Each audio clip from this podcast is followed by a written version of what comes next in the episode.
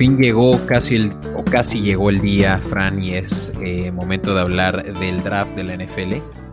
Esta es Formación Escopeta y como todas las semanas me acompaña Flowers. ¿Qué pasó, Betito? ¿Cómo estás? Estoy listo, estoy listo para ver a un coreback franquicia llegar a dominar la división sur de la americana. Como que ese speech lo escucho cada, cada que agarran un coreback y no ha pasado.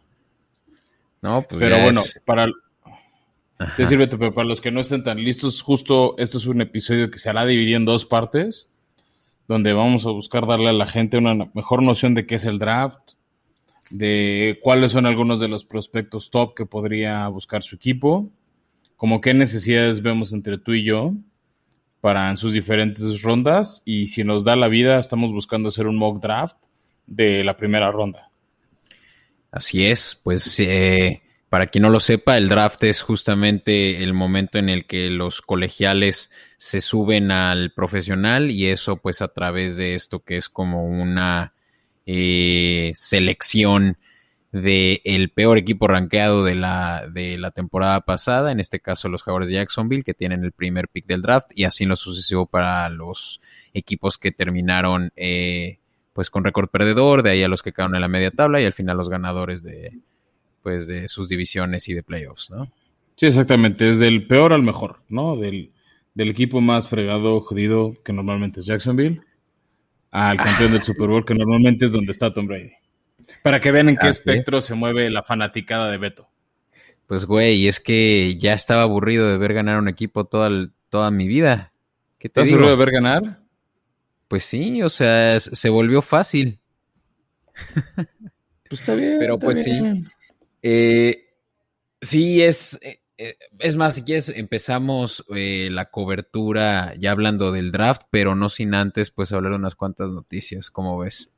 Bueno, Beto, ya lo habíamos dicho, o sea, ya empezamos a sonar repetitivos, pero no hay muchas notas en estos meses. Ahorita, tal vez con el draft, sí si hay, conforme se acerca la fecha, post-draft va a haber algo, pero bueno, una noticia relevante que salió hace no mucho de la liga es la firma de contrato de patrocinio con dos casas de apuestas. Una es DraftKings, la otra es FanDuel, que va a estar muy interesante porque van a empezar a dar, sobre todo en, las, en los previos de Estados Unidos, estadísticos de apuesta, ¿no? Cosas que sí hemos traído tú y yo hasta este podcast, decir, pues bueno, ¿qué pasa si Aaron Rodgers lanza X yardas? ¿Cuánto paga? ¿Cuánto no paga? ¿Cómo está la línea? ¿Cómo está la línea de altas y bajas? Este, obviamente la de puntos del partido, de quién gana, quién pierde. Y, va a ser muy interesante. Por años, este, la liga se opuso a asociarse mucho con apuestas. Creo que el primer paso más hacia la aceptación de las apuestas fue permitir a un equipo jugar en Las Vegas.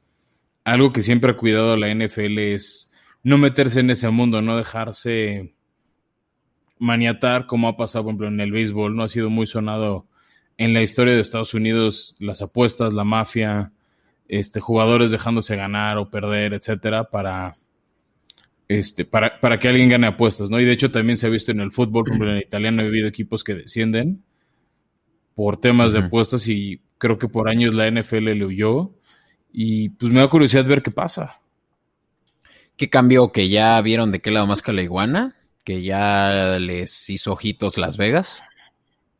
Pues yo creo, ¿no? Vieron el dinero y más ahorita con pandemia que las finanzas de mucha gente no han estado iguales.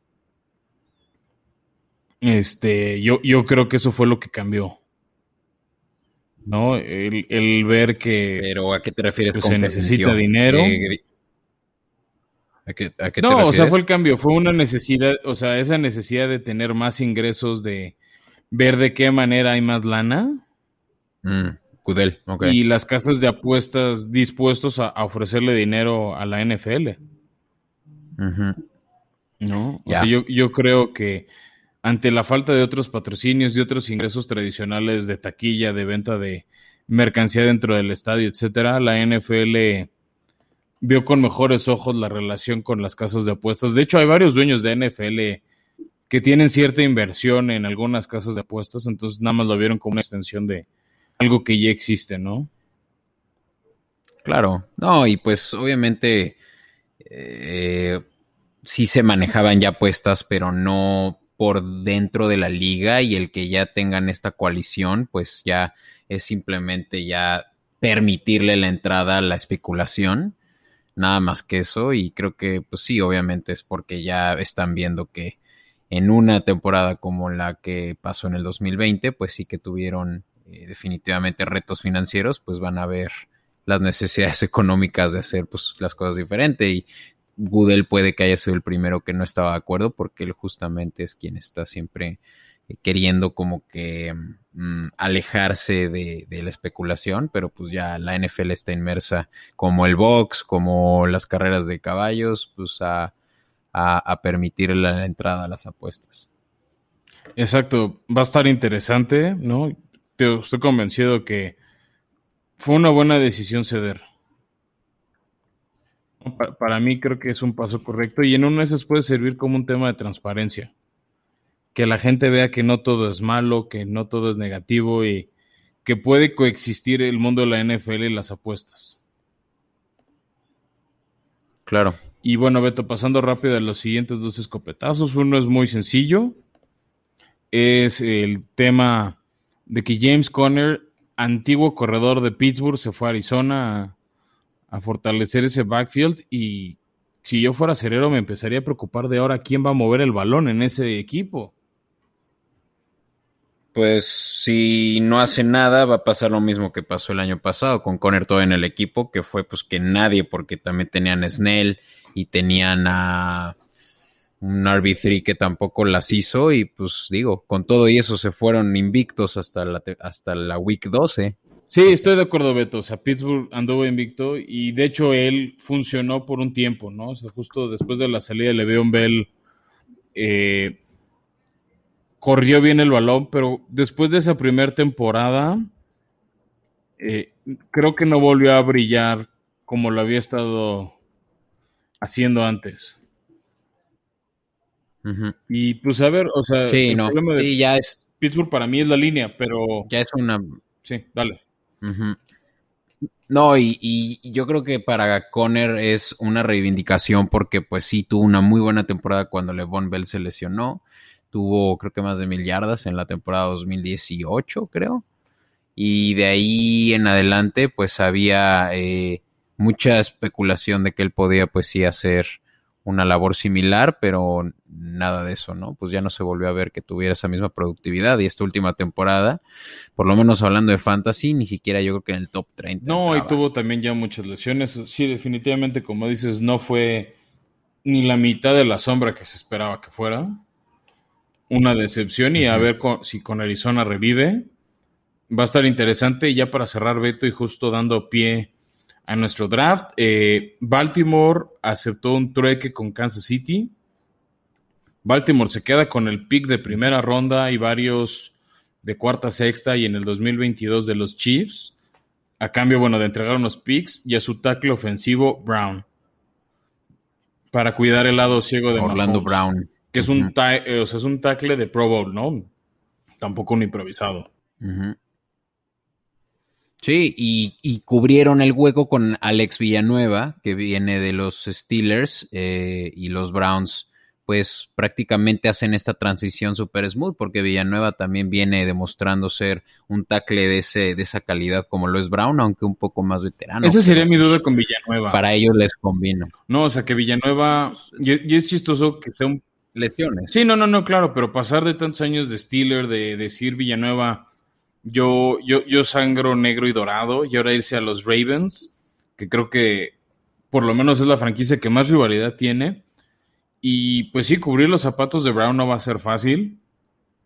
A mi gusto, por más picks que haya entregado, el que más va a ganar es e, este, con estas elecciones Kansas, porque donde Baltimore no aproveche, no capitalice estos picks adicionales, de nada le va a servir. Sí. Sí, y pues bueno, ya con eso se cubren un poco mejor los, los eh, Chiefs que definitivamente tienen una transición muy cañona con su línea ofensiva. Mahomes creo que ya no tiene ahí eh, caras conocidas, ¿no? O sea, creo que hay como uno o dos jugadores. Conocidas. Ajá, así que pues por lo menos Orlando Brown sí es una buena adición. Eh, hay un escopetazo más, Fran, antes de que nos vayamos de lleno a lo que venimos a, platicar hoy, y es el algo que a mí me parece padrísimo, el que la liga ya abriera la posibilidad a jugadores a que puedan seleccionar números que portan en su jersey eh, en distintos rangos como actualmente los tienen restringidos. Si se fija la audiencia, pues tienen a los receptores eh, restringidos a usar entre el 10 y el 19 y el 80 y el 89, creo, algo así. Pues ahora los receptores también van a poder usar del 1 al 19, ¿no? Similar a como en el colegial. Entonces eso obviamente pues le va a permitir a, mm, pues, nuevos jugadores y sobre todo también a, algunos eh, actuales pues tener diferentes números en su jersey, lo cual pues es padre para la fanaticada y pues eso obviamente venderá más jerseys, ¿no? Claro, que ha habido jugadores que han dicho que no van a cambiar de número por respeto a toda la gente que ha comprado su jersey por años, ¿no? O sea, un ejemplo, Derek Henry por años fue el número 2. O sea, en prepa y en colegial usó el 2. Y como no lo podía usar como running back, pues se animó a, a usar el 22, ¿no? Y mucha gente ha dicho que si él ahora con esa oportunidad tomaría el 2 se queda con el 22. Entonces, pues en temas de mercadotecnia está interesante. También he visto jugadores como Brady decir que es una, o sea, es un cambio de regla tonto, que tenía una, una razón de ser, ¿no? También de repente a mí en colegial, luego me sacaba de onda ver un jugador defensivo con el número 4. No, o sea, ver un safety, un esquinero con ese número, a mí lo personal me sacaba de onda después de que en la NFL no se permitía. Pero bueno, puede ser un, nuevo esquema, todos los jugadores están más contentos. Y sé también que había equipos que por jerseys retirados y así necesitaban esa numeración adicional o permitir esa rotación porque si no, no iban a poder otorgar todos los números. Exacto. Los únicos que salen, eh, se quedan iguales son los de la línea ofensiva que siguen restringidos a usar números cerca de los 50, 40 y 50. Porque Igual que pues el resto sí, ¿no? También. Creo que también los corebacks. Ah, no, los corebacks quedan igual también. No, defensive lineman, ¿no? Pero por ejemplo, si hay jugadores como Edge o linebacker, como un Aaron Donald, no. O creo que es del 60 al 69, del 90 al 99. Sí, pero en sí, las líneas son las que no, se movieron. Los corredores, con los... En fin, pues eso es eh, como lo dices, está tranquilo ahorita todo lo que respecta a las noticias, excepto pues todo lo que es habla alrededor de la, del draft, por lo cual pues creo que es momento de irnos a nuestra cobertura especial. Y bueno, Beto, nada más ya, ya dijimos cómo funciona el draft. Nada más si alguien quiere o le interesa, aprovechando los, los días previos a este draft, después de escuchar nuestro podcast, de hacer su orden de cerveza Lobo Negro y disfrutar este calorcito con unas ricas cervezas.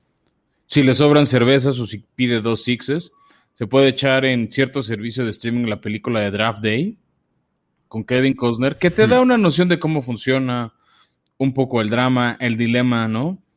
O sea, esos discos, obviamente está dramatizado para que funcione en Hollywood y tiene historias de más que ni al caso, pero bueno.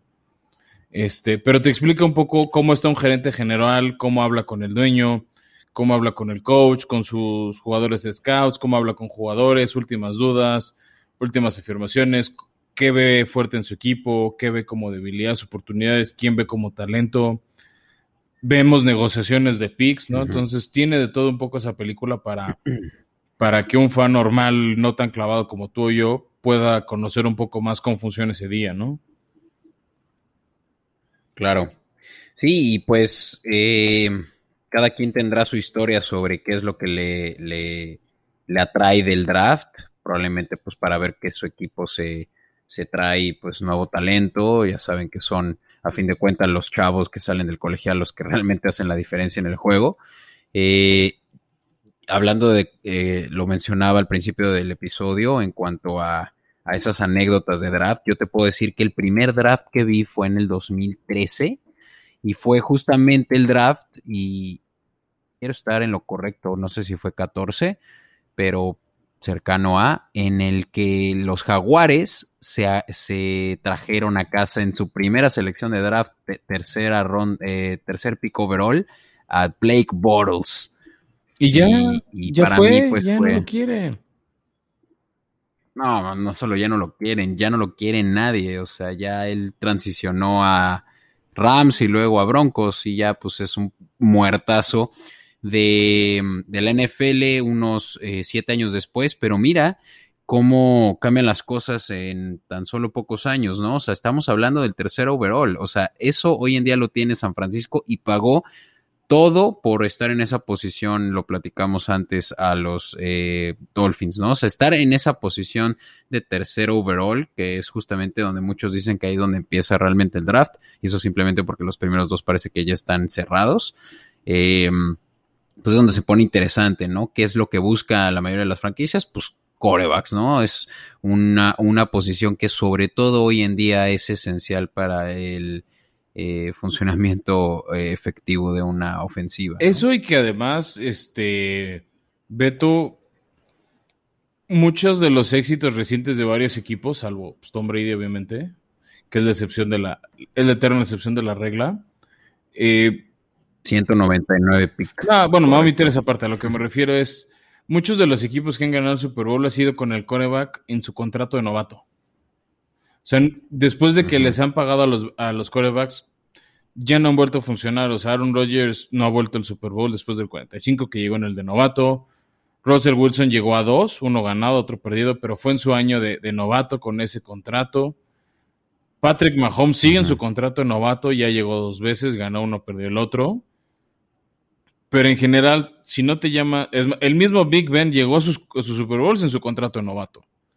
¿no? Entonces, si no te llamas Tom Brady o Peyton Manning, han sido raros los casos de jugadores que lleguen al Super Bowl en su contrato de novato. Carson Wentz está en su contrato de novato cuando Philadelphia lo ganó. Jared Goff estaba en su contrato de novato cuando lo perdió. Una excepción por ahí es Matt Ryan cuando llevó a Atlanta. Pero. Sí, que el contrato de novato dura cuatro años. Cuatro o cinco. si agarras la opción del quinto año, cinco. Pero es cuando les pagas una nada.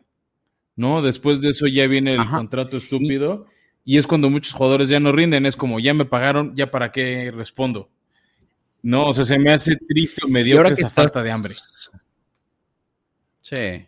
Y ahora que hablas de eso del contrato de novato, creo que eh, podemos retomar ahorita el primer pick del draft, pero hablar del segundo pick del draft, que es los Jets.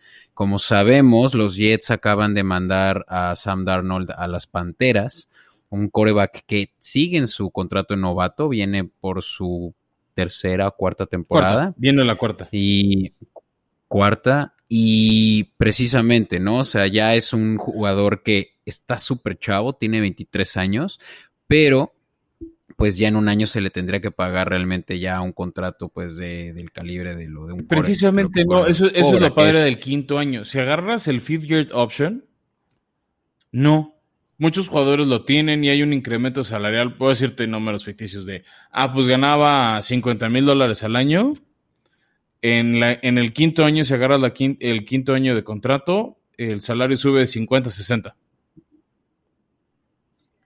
Pues es un chingo cuando hablas de 20 millones. No, no, es que ese es mi punto. Nada más sube bien poquito. O sea, del cuarto al quinto año, si agarras la opción, ya está negociado el salario bueno, desde pero, y piensa, piensa como los Jets, donde estás ok, todavía pudiéndote cubrir un año de un coreback que ya estuviste más o menos ah, pues calando. por eso lo, por eso Obviamente ahí estamos, pero estamos obviamente viendo que los Jets no se han visto al espejo y realmente están eh, desmeritando el talento que tiene un jugador como Sam Darnold, que es muy similar a la posición que, como dije, ya está prácticamente pactada, que es Sam Wilson un coreback muy similar y pues simplemente dijeron, no, mira, mejor vamos a, ponerle reset. Partimos del año uno con un nuevo coreback y nos preocupamos en cuatro años por su contrato. Sí, que ese es por ejemplo el tema interesante ahorita para Carolina. Carolina fue un trueque barato para agarrar a Sam Darnold. Tienes este año 2021 para probarlo y si te gusta, tienes algo de dudas, le das ese quinto año que te va a costar un peso más y te lo quedas y ya después viene ese contrato fuerte. Ha habido jugadores que responden bien y desde el segundo o tercer año les extienden ya el contrato, ya les dan, usando términos super godines, ya les dan la planta. Ejemplo, Patrick Mahomes. En dos años los llevó, o sea, en tres años un MVP, el Super Bowl una vez después de 50 años. Lo extendieron por 10 a partir de que acabe su contrato novato. Y es, no solo tomo tus cuatro años, tomo tu fifth year option y aquí te van otros más. ¿No? Hay equipos que prefieren esperar, ver si hay lesiones, si no funciona. Y te voy a dar un ejemplo para mí muy cercano con Titanes, con Corey Davis. El año pasado, el 2020, fue el cuarto año de Corey Davis. No agarraron su fifth year option tuvo un muy buen año, rozó las mil yardas, hizo 990, tuvo varios touchdowns, tuvo un buen año. Y se cotizó. El problema entonces es, si hubieras agarrado el quinto año, en 2021 renegociabas su contrato y te lo quedabas. No lo renegocias, tiene un buen año, pues entonces ya te va a pedir dinero. ¿No? Por ejemplo, ese dilema se le, se le avecina a los Browns con Baker Mayfield, que creo que ha sido un buen coreback, no ha sido un coreback wow, como hemos visto en Mahomes, en Russell Wilson, etcétera, pero ha sabido hacer muy bien su trabajo y ha sabido dar resultados con Cleveland. Entonces, después de este 2021, Cleveland tendrá que evaluar si ya le dan ese supercontrato o no. Lo mismo va a pasar con Lamar Jackson. Y próximamente también Josh Allen con los Bills. O sea, Josh Allen te firmo, no van a extender el fifth year option, ya le van a dar el contrato rudo. Por lo bien que ha hecho las sí, porque fue el mejor coreback de esa clase que fue la 2018. Sí. Sí, claro. Y, y, obvio, ¿no? O sea, ese fue un draft interesante porque venían pues estos que ya platicamos, ¿no? Sam Darnold, de Baker, Mayfield, de Lamar Jackson, un muertazo Josh Allen por ahí que se estaba vendiendo mejor que, que cualquier otro de los que ya mencioné. Y, y por ahí eh, Josh Allen, que resultó ser Josh Allen el mejor, ¿no? De ahí siguiente año, salió en el 2019 eh, Kyler Murray en primera selección de los Cardinals. Eh, eh, alguien había agarrado a Arizona? Ese sí fue el muertazo. A Josh no, no, era Josh Allen. Josh Allen a, Josh, perdón, Josh Rosen. ajá, Rosen, ese sí fue un fiascazo. Rosen. ¿No? Y por ejemplo, Rosen, pues sí, ya creo que está fuera de la liga o algo así. No, ahí está. Este, bueno, es un decir. Está en Miami. Pero sí, después de ello, pues sí, no vienen estas eh, selecciones, eh, no tantos corebacks salen de ahí, por ahí salió otro muertazo para mí, Drew Locke, en el 2019. Em, y sí, o sea, se vienen cargando, ¿no? Estas, eh, estos, estos grupos de muchos de, corebacks, pues que se venden muy bien en sus primeros años, ¿no? De ahí salió también Micho en 2019. Y bueno, llegamos al 2020, eh, año en el que se hizo el draft además en, eh, de manera virtual. Fue el primer año que no vimos a Roger Goodell ser abucheado. Creo que sí fue abucheado, nada más igual y él no se enteró. Exacto, exacto. Y pues sí, ahí, ahí vimos salir a Joe Burrow, vimos salir a Justin Herbert, de nuevo buena. Y hablo de los corebacks, ¿no? Pues esas caras que llaman mucho la atención, aunque también la segunda selección overall fue la de Chase Young, excelente defensivo de los Washington Football Que eso de repente me sorprende, o sea, cómo el coreback, a, ver, pues sí es la posición más importante del campo, cómo roba reflectores, pero al final muchas veces los que resultan ser buenos picks no son los corebacks, o sea, igual yo me acuerdo, pues te estaba hablando 2011, 2012, no, ya, ese es el año de los corebacks, viene Robert Griffin III, viene Andrew Locke, van a revolucionar la liga y no sé qué, y ya no están. O sea, Robert Griffin estaba comiendo la banca de Lamar Jackson, Andrew Locke por conmociones, por, por temas personales, decide abandonar la liga. No, espalda. o sea, diferentes lesiones, decide abandonar la liga antes de llegar a los 30 años. ¿no? O sea, es su decisión, se vale. Pero lo que me refiero es, hay veces que hay mucho hype previo al draft y no responde. Y luego no pelas cierto tackle defensivo, cierto edge rusher, o sea, o sea, yo me acuerdo cuando Aaron Donald lo seleccionaron, no lo hicieron el, la mitad del ruido que es ahora. Igual, cuando... No, y él, y él estuvo seleccionado en, creo que la, el 10 overall, o sea, 10. Yo sé que no es un mal lugar, ¿no? Pero, no fue serio, o sea, Derrick Henry fue un corredor de segunda ronda, o sea, ¿cuánta gente se va a dar topes de...? Porque ni siquiera es pick 1, ronda 2, ¿no? O sea, fue un poquito más abajo. Y mucha gente lo dejó pasar y no sé cómo estarían ciertas franquicias. Mejor ahora si hubieran agarrado un a un corredor en ese momento. No, o sea, agarrar corredor en primera ronda sabes que es eh, una burla, pero. Te diré, Dallas por años no le ha ido mal con Ezequiel. No creo que estén tan contentos con él ahorita. Y han pasado. Pero los primeros años funcionó. Años de su draft. O sea, a ver. Sí, sí, sí. Está Saquon Barkley, está Josh, Jacobs. Que bueno, Josh Jacobs creo que no se defiende también como Saquon Barkley, pero sí hay corredores que la arman en primera ronda. No es el caso este año. Parece ser que no se va a seleccionar un, corredor Yo tengo un equipo porque no hay tanto. Que creo que va a ir por un corredor. O sea, no lo puedo firmar porque pues, no estoy en el, en el war room de ellos, pero si yo fuera ese equipo, yo me iría por un corredor. No creo que lo hagan, pero yo. ¿Quién Tampa? No. Es un equipo que luego huele muy mal en el norte. Pero debo reconocer que tiene muchos Super Bowls ganados. Eh, ¿Green Bay? Poquitos más Super Bowls. Yo no los trago, pero debo reconocer que han sido muy buenos. Ah, pues los Patriotas. Nah. Bueno, a ver, dejemos de jugar adivinanzas. Un, un, un jugador que se vaya al norte. Para mí, Steelers. Necesitan un corredor. Mm, sí, sí, pues lo hablábamos, ¿no? Eh, Josh eh, Conner se fue recientemente y ya no tienen más que a una segunda ronda justamente el año pasado a Benny Snell.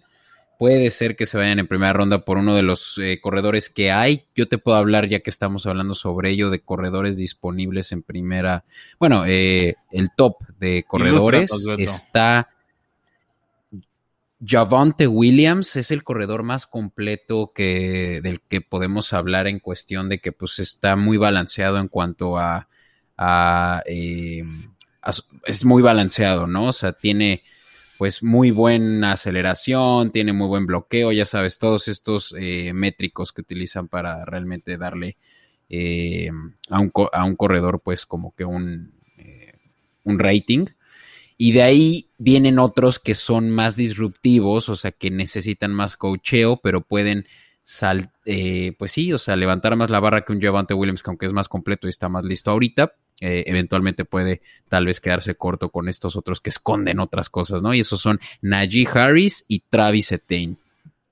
Eh, este último Travis Etienne, sobre todo, es un corredor del que se espera mucho en, terceras oportunidades, ¿sabes? Él es de los que se abren eh, al iniciar la jugada y son la válvula de escape para el corredor. Entonces él estará siendo muy buena opción para el fantasy para probablemente estas eh, recepciones desde el line of scrimmage, ¿no? Entonces son corredores que vienen, eh, pues, te digo, no con muchos reflectores, pero pues definitivamente pudiendo ofrecer algo a un equipo que esté prácticamente completo. Claro, y si no, mira, varios corredores yo creo que en la segunda o tercera ronda sí saldrán.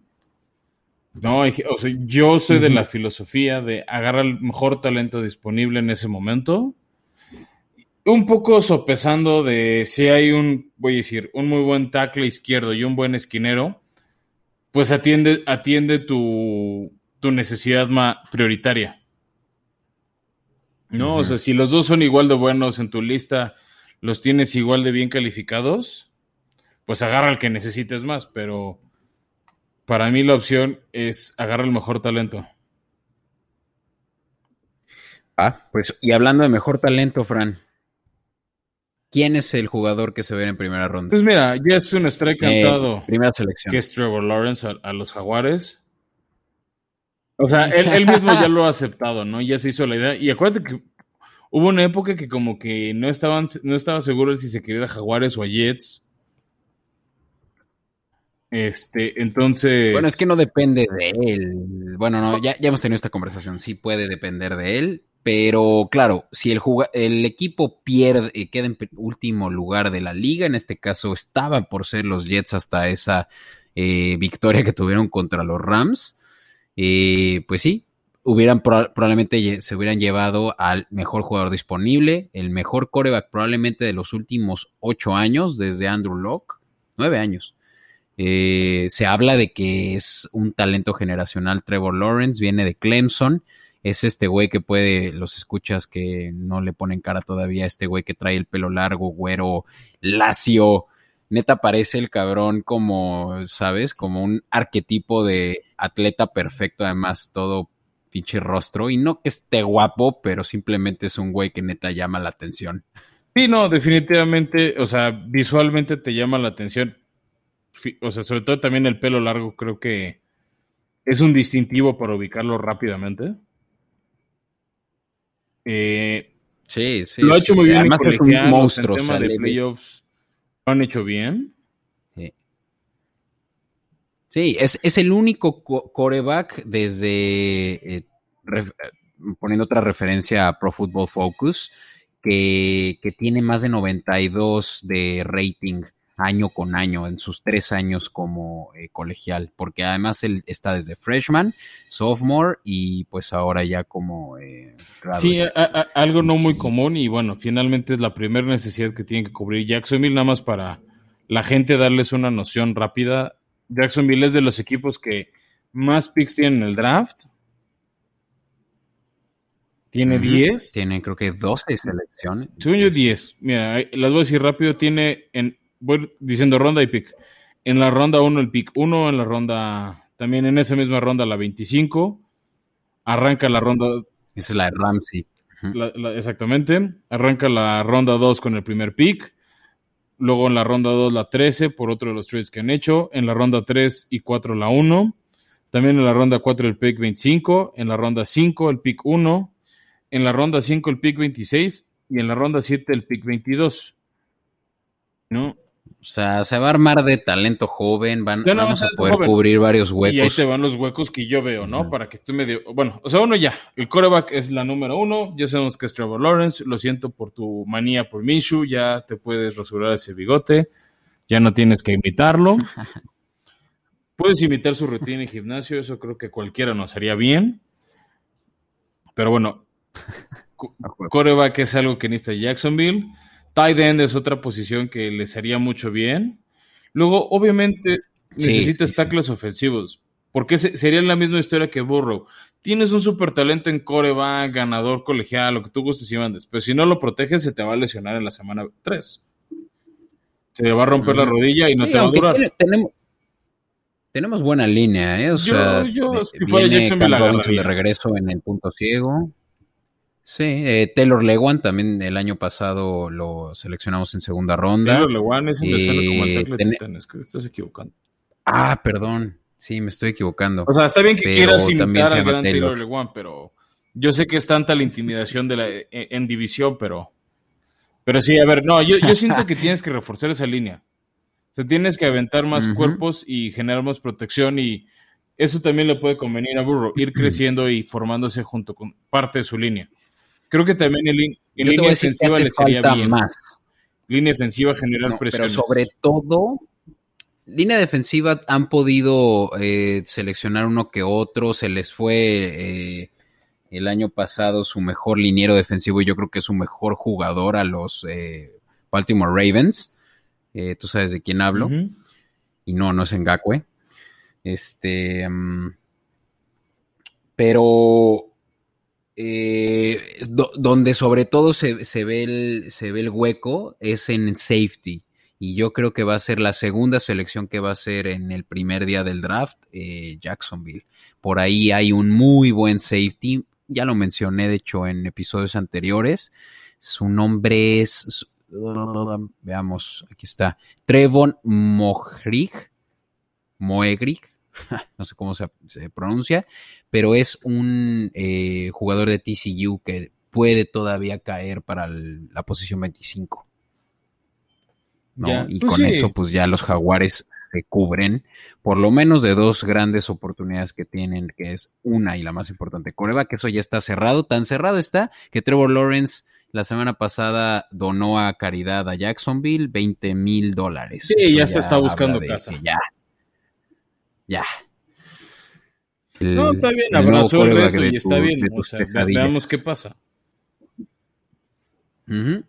Oye, y pues mira, vamos a avanzar que no me quiero clavar más con los jaguares. Ya tendremos mucha oportunidad de hablar sobre ellos después del draft, pero bueno, si quieres, como decíamos antes, ¿no? El caso de Jets, el caso de Jets creo que no nos no deberíamos detenernos tampoco tanto porque también lo hablamos rápido. No, no, voy a decir rápido sus picks, Beto. De...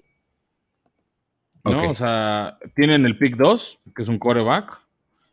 Tienen en la ronda 1 el pick 23. En la ronda 2, el, el pick 2. En la ronda 3, el pick 2 y el 23. En la 4, el pick 2 nada más. En la ronda 5, el 2. En la ronda 5, el 10. En la ronda 6, el 2. Y en la ronda 6, el 42, ¿no? Que tienen los picks ahí por trueques con Seattle. ¿No? Por eso tienen, por ejemplo, el pick 23 en la ronda 1 y en la ronda 3. Sí, por el de Jamal Adams. Exactamente. ¿No? Entonces, Jets es un equipo con muchos huecos. Ahí te va rápido los que veo. Uno es el coreback, ya lo hablamos, Zach Wilson. Yo creo, si yo fuera Jets, buscaría un corredor. También creo que necesitan ayuda de guardias para proteger a este nuevo coreback, que era algo de lo que sufría mucho Sam Darnold, de mala protección de su línea. Y tal vez del lado defensivo, esquineros y defensive ends. O sea, Jets era un equipo que no presionaba mucho. Al nivel Edge no, no gestionaban esa presión, no, no eran un equipo de muchas capturas. Con todo que Greg Williams, su ex coordinador, era un cuate muy agresivo en esa búsqueda de, de gente, o bueno, de, del coreback. Y te digo, y esquineros, ¿no? Creo que esa es otra posición donde les hicieron daño. Y más porque en tu división te vas a enfrentar a Tua y a lo que pueda aventar, o, o a Stephon Diggs. Más lo que pueda hacer Patriotas, Sí, Entonces, presión. por ejemplo, necesitas un edge rusher para buscar presionar a Cam y que no corra, porque sabemos que no va a lanzar el balón. Que Edge Rusher se trajeron a uno de en la agencia Uno, libre, pero ¿no? necesitas por lo menos de- tres. O sea, a No, menos de que tengas sí, un Aaron Donald, necesitas tres. Sí, y mira, es a quien trajeron por ahí. um, ay, caray, no, no lo tengo presente. Carl Lawson. Carl Lawson. Sí, que está bien, o sea, les va a ayudar mucho y, y le va a dar identidad y experiencia a esa línea. No, no voy a demeritar Sí. la incorporación de Lawson, pero es uno y no, o sea, no es ese talento fuera de serie este, que necesitan. Sí. Y pues yo creo que la conversación ya sobre, para cerrar sobre los Jets es Sam, eh, no es cierto, Sam, eh, Zach Wilson, este chavo de BYU que parece Zac Efron, pero como a los 12 años. O sea, saque Eh, sí, sí, sí es la solución, o sea, sí es la mejor selección porque, no manches, o sea, tienen a Justin Fields del que hemos hablado también cuando hablamos de Trevor Lawrence desde hace cuatro años como posible mejor coreback y, y sobre todo con un mm, eh, techo más alto. Pues sí, es un debate, Beto. También yo creo que aquí tomaría en cuenta el sistema del coordinador, ¿no? Y, yo, y yo sí creo que Robert Sala y su equipo de entrenadores sí han estado meditando, ¿no? O sea, para bien o para mal, siendo el pick 2, ya sabes que Trevor Lawrence no. Entonces tienes, digamos, todo el menú abierto para ti.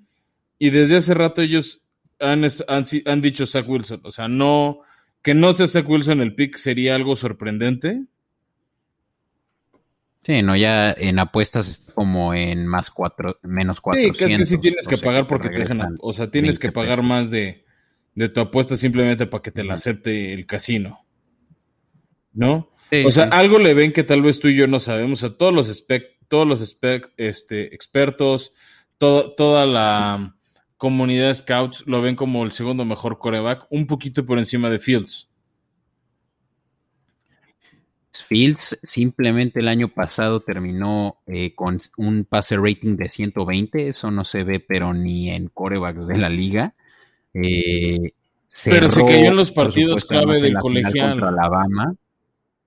Manches, pero si llegaron a la y final. cómo la jugó de basura.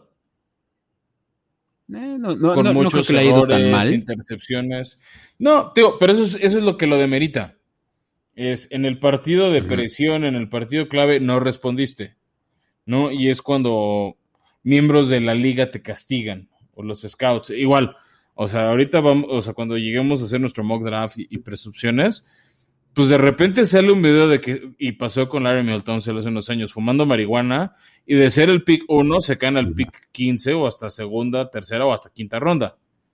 ¿No? O sea, algo Sí. que ha puesto mucho más atención la liga por el contexto en el que vivimos son los temas extracancha, temas de violencia, de malas conductas, de consumo de sustancias prohibidas, de distracción. Entonces, si algo no ven o no les convence de X o Y jugador, eh, como que de repente lo hacen un paso atrás con tal de no arriesgarse. Sí, pues obvio, es, es, una, eh, es una posición con mucho valor y necesitan tomar una buena decisión. No lo vayan a hacer como los 49ers eh, cuando se fueron por solo Montomas en vez de agarrar a, a, Deshaun Watson. Ah, bueno, todo el mundo. O sea, si nos damos ese draft, o sea, hasta, hasta los mismos tejanos dejaron ir a Patrick Mahomes por agarrar a, a Deshaun Watson, ¿no? Si eso nos vamos.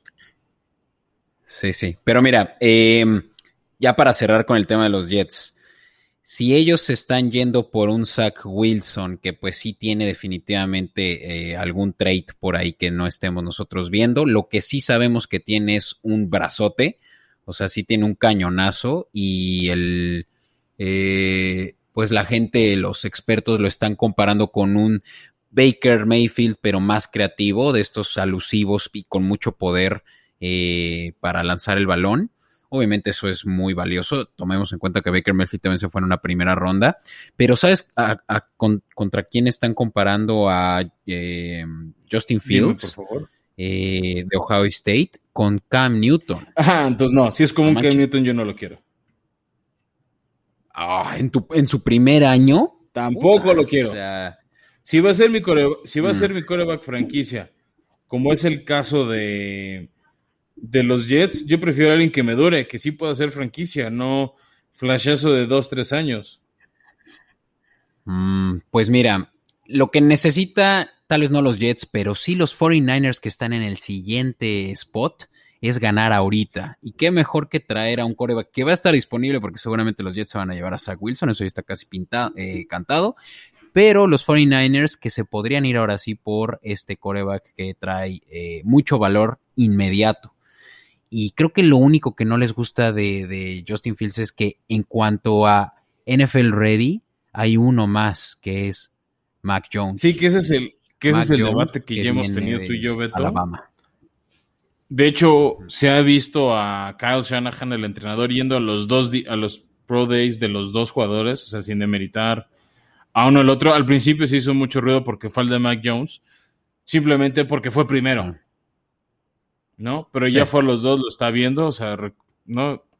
Este, nada más recordando a la gente rápido los picks que tiene San Francisco, es otro de los equipos que tiene varios picks. Tienen, bueno, el, de el, el pick de la, el tercer pick de la primera ronda, el pick 11 de la segunda, el pick 39 de la tercera, el pick 12 de la cuarta, el pick 11 de la quinta, el 28 de la el 28 36 de la quinta, el décimo de la sexta y el segundo de la séptima, ¿no? Entre los trades que hicieron con Miami más lo que ya tenían, esos son sus picks. Eh, pues obviamente estamos asumiendo que subirte tan alto en el draft es por un coreback, no por otra posición que si no podrías esperar, ¿no? ese, es como el consenso que tenemos todos. Y por ahí, si yo soy San Francisco, yo pensaría un poco en reforzar la línea ofensiva y defensiva, tackles defensivos como guardias. Y también para ir reforzando secundarias safeties y yo creo que wide receivers. O sea, más allá de las lesiones el año pasado y la inconsistencia de Garópolo por lesiones, se les fue Manuel Sanders después de ese buen año Super Bowl y yo no vi mucho talento en, nivel de receptores. Creo que una posición donde son fuertes son corredores, pero para balancear más esta ofensiva y aprovechar el brazo de Jones, de Fields o de Garópolo si es que se queda mucho tiempo más ahí. No, y eso lo van a hacer más adelante, ¿no? O sea, ya hablaremos sobre los mejores receptores disponibles, pero yo creo que han hecho un buen trabajo en traer a buenos receptores de segunda ronda, como el caso de Brandon Ayuk el año pasado. Eh, pero es nada más tienes a Yuk, o sea, un receptor 2 o un slot. Bueno, es lo que yo haría. Tienen, un buen par, pero, pero sí, digo, Kyle Shanahan es conocido por eh, aplicar muchos pases pantalla em, y hacer realmente correr el balón, ¿no? Y eso es lo que Justin Fields ofrece, ser muy elusivo, ser sobre todo muy eh, preciso, eso es lo que lo que es, eh, lo que habla mucho de Justin Fields, ¿no? Que te digo que, además, la temporada pasada jugó con las costillas rotas, o sea, jugó contra toda adversidad y, y no, créeme, no lo han, eh, no le han dado el mérito que merece, por lo mismo que hasta hay quienes piensan que va a caerse hasta los Broncos, que ya están por ahí del 8-9. Sí, bueno, también porque en medio hay uno que otro equipo que no va por un coreback, ¿no? Que eso puede ser lo interesante. Que podemos avanzar si quieres a ellos, ¿no? Después de San Francisco están los Falcons. Sí, equipo interesante donde creo que ya se abre el espectro de, de picks. Porque no estamos enteramente seguros si ellos irán o no por un coreback. Yo digo que no, ah. simplemente por la duración del contrato actual de Matt Ryan. Por más que mucha gente diga, pues ya agarras al nuevo y lo seleccionas, es, pues no tienes, o sea, no tuvieron un buen equipo el año pasado, estuvieron en varios partidos y al final se cayeron, pero yo no sé si ya sería urgente ir por un coreback, o sea, yo creo que necesitas otras piezas con las que puedes aprovechar lo, los que te queda de los contratos de Julio Jones y de Matt Ryan. Sí, y sí, si no jugaran a Matt Ryan este año, estarían perdiendo solo por no eh, meterlo 40 millones de dólares. O sea, los, los tiene agarrados, ya sabes de dónde. Les es imposible hacer algo más que jugarlo. Y obviamente no pueden seleccionar un nuevo coreback porque los fanáticos lo van a pedir y van a tener esta disyuntiva. Por lo cual, más bien tienes que darle eh, herramientas a Matt Ryan para que pueda ser eh, otra vez operable en su ofensiva. ¿Y quién mejor que el mejor jugador disponible en este momento? Yo creo que se van a ir por Kyle Pitts. Yo, yo comparto, ha dicho mucha gente que probablemente Atlanta agarre coreback. Insisto, yo si fuera ellos, yo no agarré coreback. ¿No? O sea, no. se me hace un desperdicio, además de todo el dinero que tienes comprometido con Matt Ryan. Kyle Pitts que te funciona como receptor o tight end funciona. Aquí, ¿sabes qué puede ser interesante, Beto? Perdón que te interrumpa. Es un trade. Dependiendo a quién agarre San Francisco con su tercer pick. O sea, te hablo de un Fields, te hablo de Mac Jones. Que algún equipo le haga una oferta interesante a Atlanta por querer, ser ese cuarto. Por querer agarrar a quién. no, a uno de los corebacks. O sea, si, si Justin Fields le gusta a alguien, o sea, por ejemplo, mucho ruido ha sonado por ahí de Patriotas que podrían subir, otros dicen que Pittsburgh, no, o sea, equipos que tradicionalmente no vemos hacer esos movimientos. Pero no nos sorprendería que de repente, ah, pues está ese coreback y luego rondas más abajo vienen otros equipos. Bueno, Cincinnati no, pero viene por ahí Detroit, viene por ahí Carolina o Denver pues tal vez adelantarte y ganarles un coreback a esos equipos. Puede, quien hasta entonces estaría todavía disponible sería o Justin Fields o Mac Jones, dependiendo de la decisión de San Francisco. Quien definitivamente va a estar para la ronda 4 va a ser Trey Lance, que es uno que, que es el otro que también nos sonó para San Francisco. Del que se habla mucho. Sí, puede sonar, pero yo creo que no, no, no está en la jugada. No, es el que eh, suena, no, no digo que este sea el mejor, pero igual si es un equipo que medio tienes uno bueno, pues igual y te lo agarras para irlo formando. Como por ejemplo lo hizo Kansas City, como en su momento lo hizo Aaron Rodgers dentro de Green Bay. No, no es un esquema muy por ejemplo, que va a estar disponible. No, y a Trey le falta, dicen que todavía necesita eh, moldearse, viene de North Dakota, que es además una, eh, un college pequeño, de donde también salió Carson Wentz, y sí, hay que todavía tal vez eh, coacharlo, ¿no?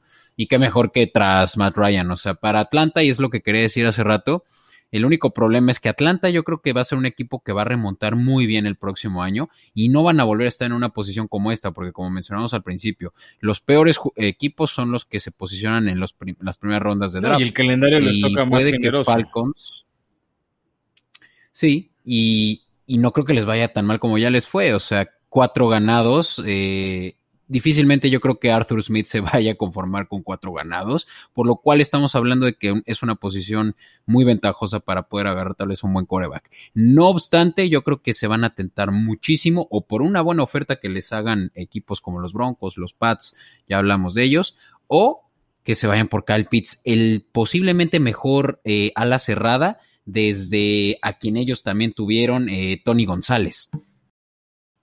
De acuerdo, sí, Kyle Pitts a mi gusto o el potencial que tiene es como el de Tony González.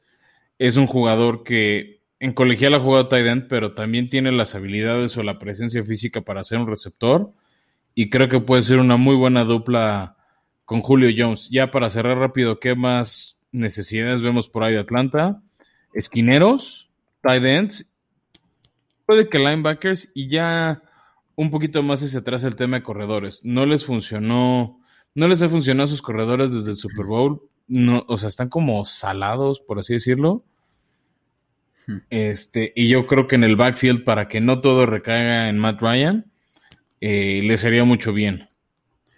Sí. Y ya para cerrar, ¿qué picks tienen? Tienen el pick 4 en la ronda 1, el pick 2, el pick 3 en la ronda 2, el pick 4 en la ronda 3, el pick 3 en la ronda 4, el 4 en la 5.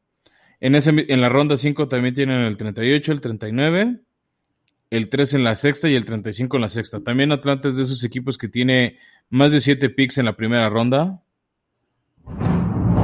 Perdón, en el draft tienen 11 picks distribuidos en casi todas las rondas. Entonces, este, creo que tal vez es una buena oportunidad para Arthur Smith de armar un equipo este, y escoger buen talento. Y yo no me iría por coreback, pero ya, le dimos muchas vueltas al tema. Venga, pues después de ellos.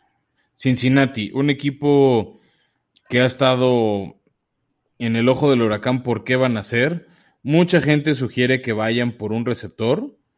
De hecho, una opción y vamos a este que más que, que suene es Jamar Chase, el ganador del trofeo Heisman, uno de los mejores receptores de colegial a mi gusto. Pero si yo fuera Cincinnati, Beto, y por eso está la imagen en nuestra cuenta de Twitter y en nuestra cuenta de Instagram, es irse por un liniero ofensivo, si yo fuera ellos. O sea, la, la demostración fue el año pasado. Cincinnati permitió muchas capturas al punto que se les lesionó este Burrow y era un equipo que tampoco generaba capturas de coreback. Entonces, creo que las dos líneas, tanto ofensiva como defensiva, son la prioridad uno de este equipo. El tema de receptores sí, de plano necesitan ayuda. O sea, yo lo vería como una necesidad secundaria o, o, tercera, ¿no? O sea, agarrar guardias, tackles ofensivos, o sea, offensive guard, offensive tackle, defensive end, y ya después empezar a buscar receptores y tight ends. Sí necesita armas de este Burrow, sí, definitivamente, pero de nada sirve si no tiene tiempo para lanzar y hacer sus progresiones. si él tiene una buena protección, tiene una buena línea, va a encontrar a alguien. Sí, no, y. o sea, incluso un, un, jugador experimentado como Mixon le puede ayudar, pero necesita tiempo. Claro, o sea, lo, lo, creo que ya dejaron implícito cuál es su pick después de esa em, revelación del nuevo eh, uniforme, que mostraron ya un uniforme mucho menos minimalista, ya mucho más sencillo, y se ve a Burrow sentado como en un trono con la rodilla que ocupaba toda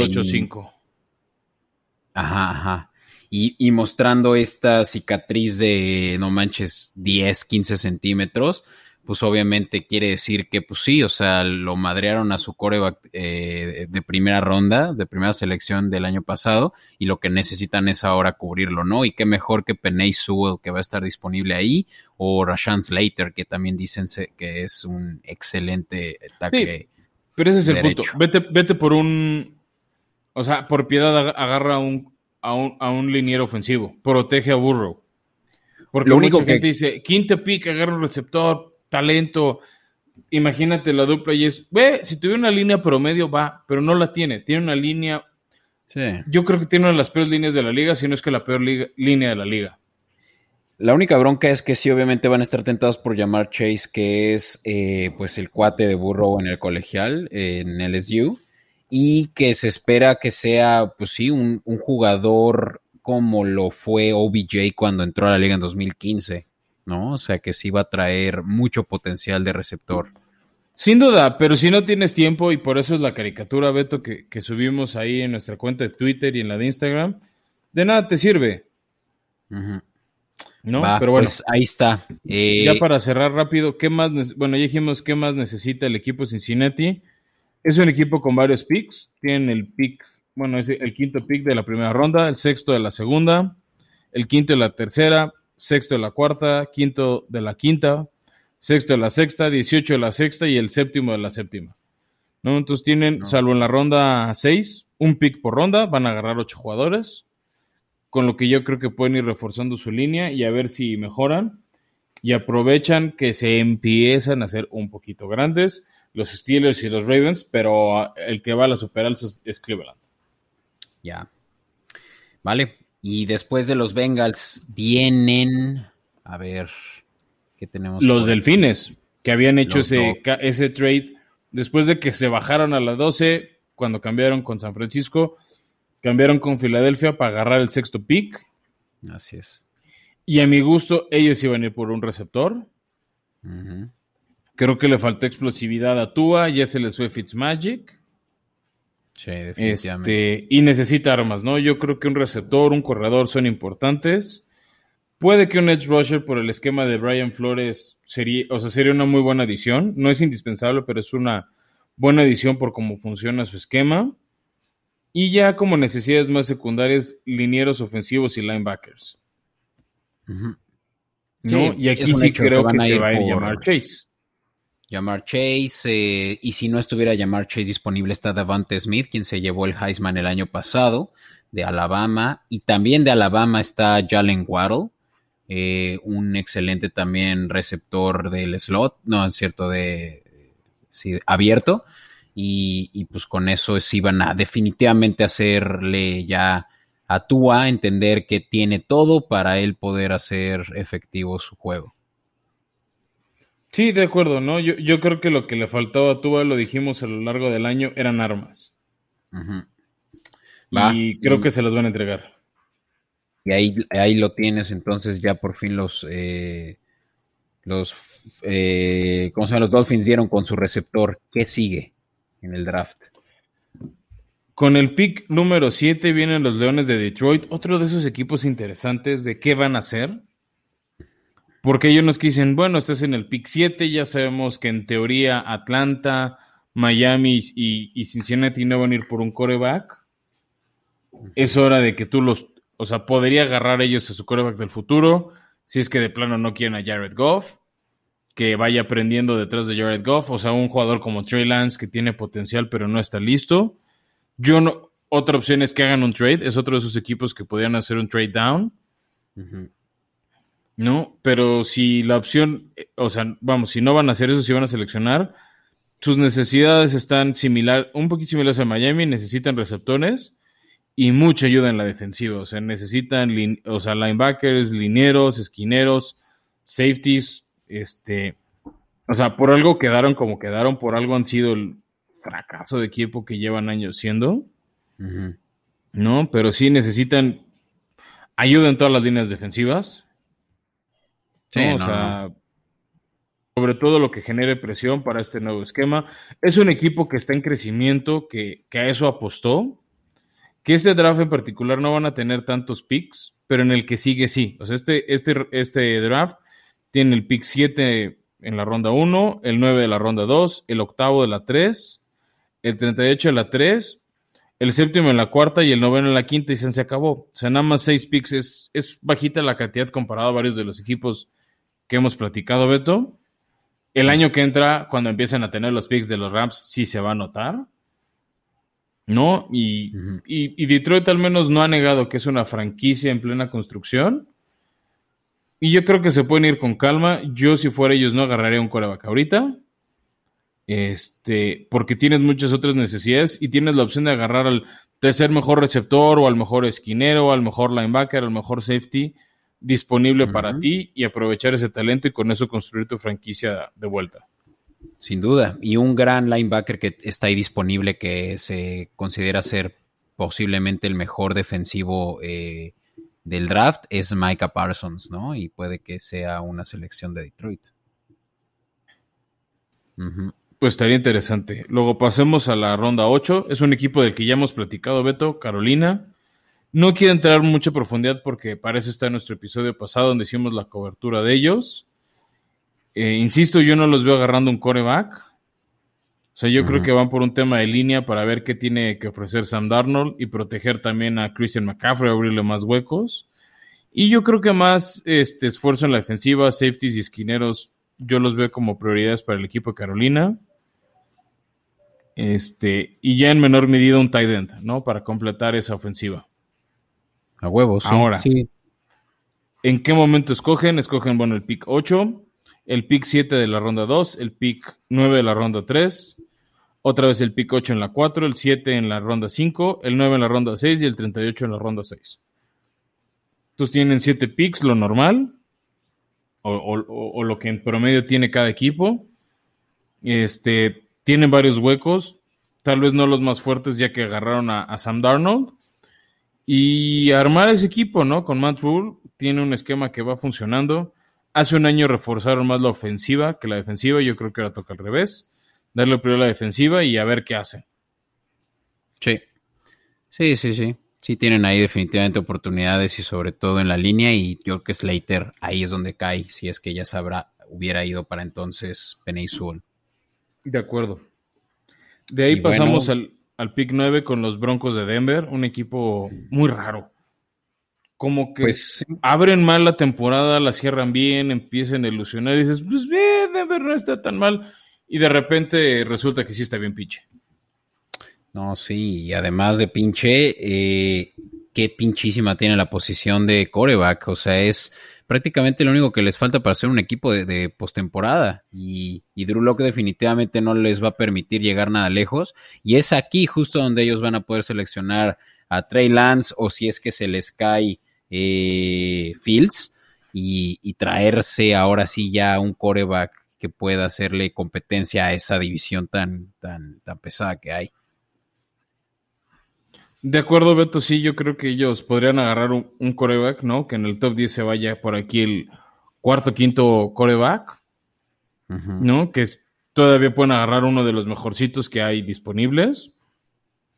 Y por ahí yo creo que les surge reforzar la línea. O sea, tienen talentos como Chuck, como Von Miller, pero ya se empiezan a ser veteranos, las lesiones los han dañado severamente. Entonces creo que el liniero ofensivo, defensivo ah, son huecos importantes a cubrir. La posición de linebacker creo que no haría mal. Dejar ir a Philip Lindsay. Entonces un corredor secundario creo que no les haría daño. Y la posición de centro, ¿no? Más allá de quién sea tu coreback, necesitas protegerlo. Sí, sí, exacto. Y, bueno, ¿en qué momento? primero que coreback, ¿no? Y seguramente será esta la selección del coreback para eh, John Elway, ya no como, como general manager, pero sí como a un dueño. Sí, de acuerdo. Y bueno, ¿qué picks tienen? Ellos tienen el noveno en la primera ronda, el octavo en la segunda, séptimo en la tercera, noveno en la cuarta, octavo en la quinta, séptimo en la sexta, noveno en la siete. bueno, en la ronda siete tienen tres picks, ¿no? El 9, el 11 y el 26 por algunos trueques en el pasado. Entonces también es otro equipo que tiene varios picks, Beto. O sea, tiene nueve picks. Es el segundo o tercer equipo con más picks de todo el draft. Entonces, creo que es una oportunidad de agarrar talento, de agarrar este buenos prospectos y fortalecer ese equipo. Este, que si eligen bien a su coreback, pueden meterse de nuevo a la pelea por el oeste. Claro. Sí, yo ya te lo dije, ese va a ser mi Dark Horse. Ya te dije cuál es el mío, que son los Chargers. Pero bueno, y ya para cerrar el top 10, Beto, en una posición infame para ellos, los vaqueros de Dallas, ¿no? Eh, que acabaron siendo el peor equipo del este.